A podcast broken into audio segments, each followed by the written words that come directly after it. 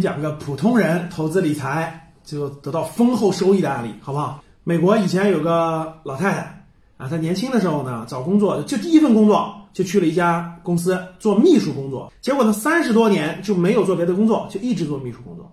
她工作前几年的时候呢，公司正好是早期嘛，配了三股，她因为她是个普通秘书，给了三股。结果呢，这三股呢，在未来的三十多年呢，就不停的分红、拆分、拆分、分红，不断的，这老太太就一直没卖，就一直持有着，有分红就买进，分红买进。等那个老太太退休之后，她还持有了很多年。等到她七十多岁的时候，打开账户，账户里面是七百万美元。通过这个真实的案例，你可以看得出来，第一个，消费品行业是容易出大牛股的；第二呢，要长期持有；第三，